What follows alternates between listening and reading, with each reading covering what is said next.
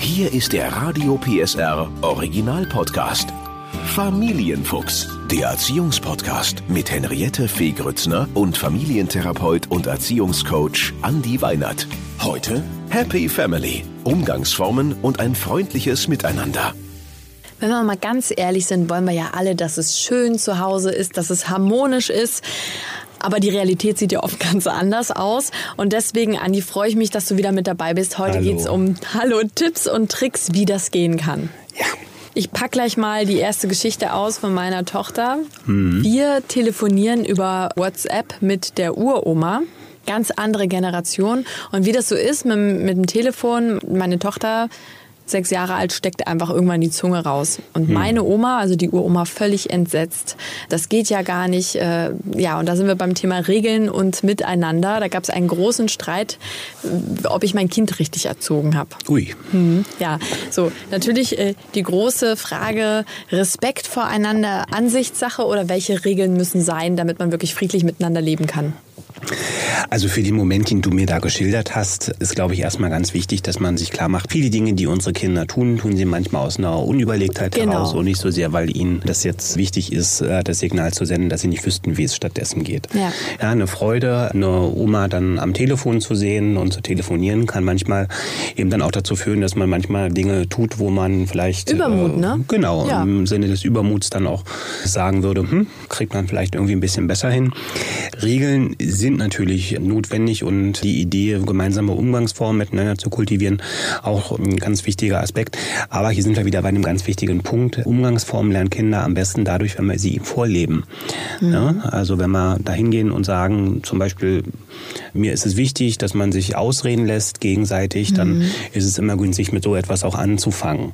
Ne, wenn ich sage, es ist mir wichtig, dass man auch in Situationen, wo man sich uneinig ist, nicht gleich laut und aufbrausend wird, das kann ich dem Kind vorleben. Ne? Und mhm. ähm, häufig ist das Konfliktverhalten, was unsere Kinder zeigen, ganz maßgeblich durch die Erfahrung, die sie durch uns in Konfliktsituationen gemacht haben, auch geprägt.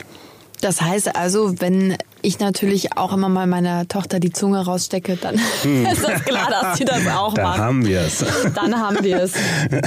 ähm, wie bringe ich denn meinem Kind so grundsätzliche Höflichkeitsformen wie Danke und Bitte bei?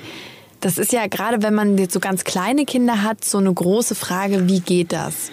Also tatsächlich ist es ja so, wenn es um Bitte und Danke geht, sind das ja erstmal Dinge, die für den allgemeinen Alltagsumgang äh, eine zentrale Grundregel sind.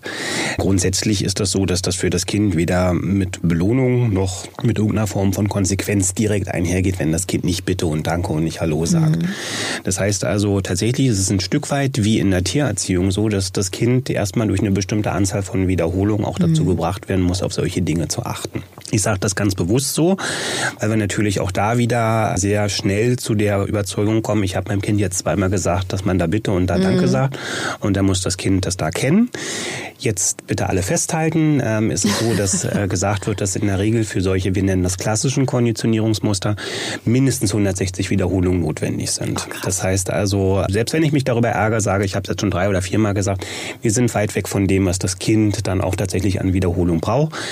Dann haben wir ja Gott sei Dank die Situation, dass wir das oft nicht ganz alleine machen müssen, sondern der Partner unterstützt, die Oma unterstützt, der ja. Opa und vielleicht sogar auch noch die Kita mit unterstützen kann, so dass sich das dann gefühlt wieder ein bisschen runter reduziert. Aber es ist eine relativ hohe Anzahl an Wiederholungen, die ich tatsächlich auch brauche. Das bedeutet aber auch, wenn ich zum Beispiel sage, ich möchte neue Regeln zu Hause einführen und ich will hm. was ändern, sagen wir mal Tischformen, ist ja auch so ein Streitpunkt oft zu Hause, ja.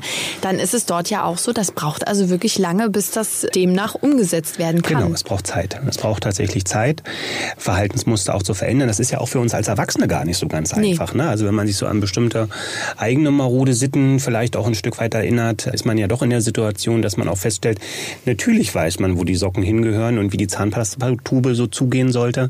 Aber es ist an manchen Punkten einfach so, dass man sich einmal, zweimal, dreimal, viermal, fünfmal aus eigener Kraft daran mhm. erinnern muss, bevor man die Veränderung wirklich auch schafft. Und diese Geduld, glaube ich, das ist auch wichtig, dass wir die unseren Kindern gegenüber aufbringen können. Ich sage immer so ein bisschen, unsere Kinder sind sehr geduldig mit uns, mit dem, was wir so jeden Tag ihnen auch anbieten. Aber diese Geduld haben unsere Kinder, glaube ich, von unserer Seite aus auch ganz oft verdient. Absolut. Thema Tisch. Mhm. Thema Essen. Ja. Ich finde, das war noch nie so brisant wie heutzutage, weil damals, ich weiß nicht, wie es bei dir war, als du Kind warst, da gab es ganz äh, strenge Regeln, zumindest bei mir war das so, ganz klar, die Hände auf den Tisch und gerade sitzen und nicht schlürfen und so.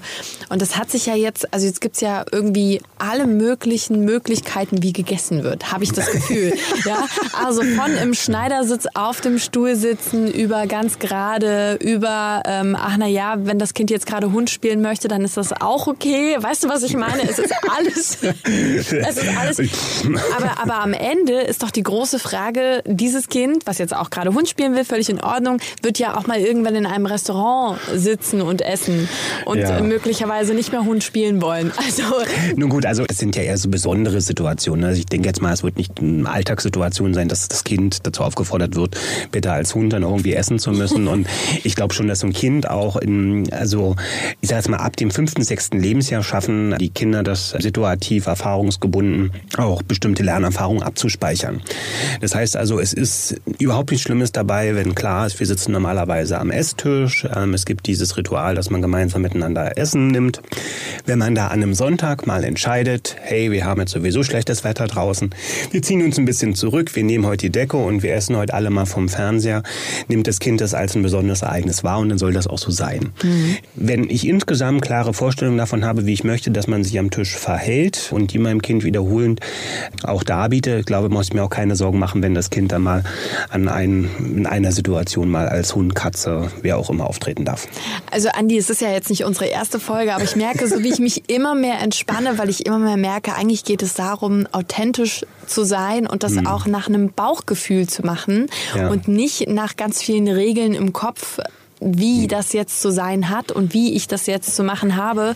Und ähm, ich glaube, dass die meisten Eltern das eigentlich instinktiv richtig machen. Das, das glaube ich tatsächlich auch. Und ich glaube, die große Herausforderung ist einfach die, dass man das naturgegebene äh, Gefühl, äh, was für das Kind das Richtige ist, dass man dieses Vertrauen behält und das auch für sich nutzt, weil wir sind ja die Schlaufüchse, ne? Und so ein Fuchs in seinem Bau hat ja auch erstmal eine naturgegebene Intuition, so eine, mhm. so eine mhm. Fuchsmutter. Und mhm. die liest ja nicht 20 Ratgeber, bevor sie die Füchse irgendwie erzieht, sondern die geht ja schon irgendwie dahin und hat äh, sicherlich auch eine Idee davon, was, was, was macht's für mich aus, wie halte ich den Bau irgendwie zusammen. Und ich glaube, das ist was ganz, ganz Wichtiges, dass jeder den Mut in sich fördert, zu sagen, ich treffe jetzt auch äh, jenseits von dem, was meine beste Freundin zu mir sagt oder so, treffe auch manchmal einfach die mutige Entscheidung, Entscheidung. Und selbst wenn es die falsche Entscheidung war, ja, Fehler sind Lernschritte und die dürfen in Erziehung für uns Eltern auch stattfinden. Das Thema Fehler. Manchmal muss man sich ja auch bei seinem Kind entschuldigen. Mhm. Ja, ne? Die Kinder entschuldigen sich bei uns, aber umgekehrt auch. Ähm, was ist ein guter Weg, sich zu entschuldigen?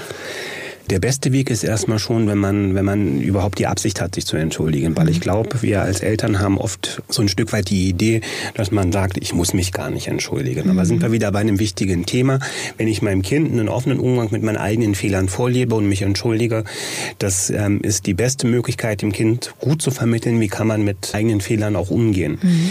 Grundsätzlich würde ich das immer eher kurz halten, würde mhm. das immer sehr dicht an die entsprechende Situation herausmachen und würde auch immer mh, ähm, also wenn ich gesagt habe, ich entschuldige mich für etwas, kurz und konkret, und das Kind immer noch mal um Einverständnis bitten. Ja, ist das okay für dich? Mhm. Nimmst du das an? Mhm. Ne, weil sehr oft sind wir, wenn sich die Kinder entschuldigen, so, dass wir dann sagen, na ja, da denke ich noch mal einen Moment drüber nach. Mhm. Wenn wir uns wiederum entschuldigen, dann haben wir die unglaubliche Grundidee in uns drin, das Kind muss uns ja vergeben. Natürlich, das tut es auch. Aber grundsätzlich geht es ja bei einer Entschuldigung eigentlich auch darum, dass man sich von einer Schuld befreit. Das ist ja auch in diesem Wort drin, Entschuldigung. Ne? Das mhm. Ende des Gefühls, dass man sich schuldig fühlt. Und es braucht auch immer so ein bisschen die Absicht des anderen, dass er dann tatsächlich auch vergibt. Und das, glaube ich, muss man auch vermitteln, dass die Grundidee hinter einer Entschuldigung ist die Vergebung des anderen und nicht dieses, ich höre das jetzt mal oder mhm. ich sage das mal, weil ich es gerade sagen muss. Mhm. Ich mache jetzt mal noch ein großes Thema auf, das Thema Haushalt. Wenn man zusammenlebt, will man es ja gemeinsam schön haben in der Wohnung. Und ganz oft wird es ja dann so auf ein oder zwei Personen in der Familie abgewälzt, weil man die Kinder vielleicht schonen möchte oder weil die ja auch viel in der Schule haben und dann haben sie ja auch ganz viele Hobbys, wo sie, wo sie hingehen. Die große Frage ist aber, ab wann kann man ein Kind eigentlich in den Haushalt mit einbeziehen, sodass man das Gefühl hat, das ist eben auch eine Gemeinschaft und jeder trägt was dazu bei? Und welche ich bin, Aufgaben? ich bin jetzt mal ein bisschen ketzerisch und sage, ab dem Moment, wo Sie irgendwie stehen können oder anfangen können, sich zu koordinieren, weil Unterstützung im Haushalt ist natürlich auch wieder in unserer Erwachsenenwelt so. Wir meinen damit eigentlich, ab wann kann ein ähm, Kind den Müll runterbringen, die Geschirrmaschine ausräumen, beim Tischdecken helfen. Ich glaube, prinzipiell ist es so, Kinder wollen in diesen Alltag integriert werden. Das merkt man auch. Ne? Mhm. Ne? Nun haben sie nicht äh, mit äh, drei oder vier schon die Fähigkeit, bestimmte Dinge selber machen zu können. Aber auch da, früh übt sich. Ähm, wenn ich meine Kinder sehr früh einbinde, ich also weiß, das Kind kann jetzt gerade ein bisschen stehen, dann kann ich dem Kind ja durchaus äh, den Löffel auch in die Hand drücken und kann schon mal sagen, okay, ich weiß, du brauchst jetzt ein bisschen länger bis zum Tisch, das ist alles noch ein bisschen wackelig, aber wir probieren das jetzt mal miteinander. Das gibt dem Kind einmal das Gefühl, involviert zu sein und es steigert auch die Lust auf mehr. Das muss man einfach auch so sagen. Ganz oft ist es das so, dass man bis zu einem bestimmten Alter sagt, ich mache das lieber alles alleine. Das geht dann auch viel schneller und dann lässt man die Kinder so ein bisschen aus diesem ganzen Prozess irgendwie raus. Und dann kommt irgendwann so dieser Moment, wo man sagt, jetzt könnten Sie mich aber unterstützen. Dieser Schalter, der dann innerlich umgeworfen wird, den kommuniziert man aber mit den Kindern gar nicht, sondern mhm. man verhält sich dann so. Man sagt dann so, jetzt kommt ihr mal und jetzt müsst ihr mal den Tisch mit eindecken mhm. und so weiter. Und das ist dann immer ein bisschen schade, weil die Kinder werden darauf nicht vorbereitet und wissen auch gar nicht so direkt, warum ist das jetzt alles anders. Ne? Mhm. So und wenn man dem Kind dann erklärt äh, oder es schon frühzeitig ranführt und sagt, Mensch, ich weiß jetzt, also ich drücke jetzt dem Vierjährigen nicht unbedingt die Messer in die Hand, äh, sondern oh ich mache ja. das dann mit Löffel oder Servietten oder es kann ja kann ja auch wirklich tatsächlich sowas sein, dass einfach nur sozusagen das, das Wischkrepp dem Kind in die Hand gedrückt wird, hat man eigentlich eine tolle Möglichkeit, damit auch zu arbeiten und dadurch kann auch ein unglaubliches Wir-Gefühl entstehen. Das Wir-Gefühl, genau darum geht es heute in der Folge.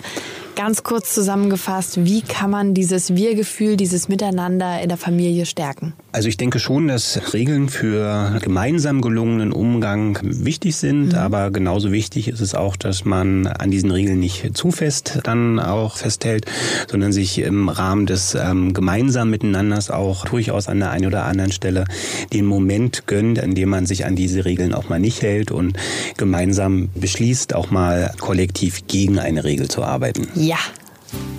Der Podcast rund um Familie, Eltern, Kinder und Erziehung mit Familientherapeut und Erziehungscoach Andi Weinert. Alle Folgen hören Sie in der Mehr PSR App und überall, wo es Podcasts gibt. Familienfuchs, ein Radio PSR Original Podcast. Moderation Henriette Fee Grützner. Eine Produktion von Regiocast, deutsches Radiounternehmen.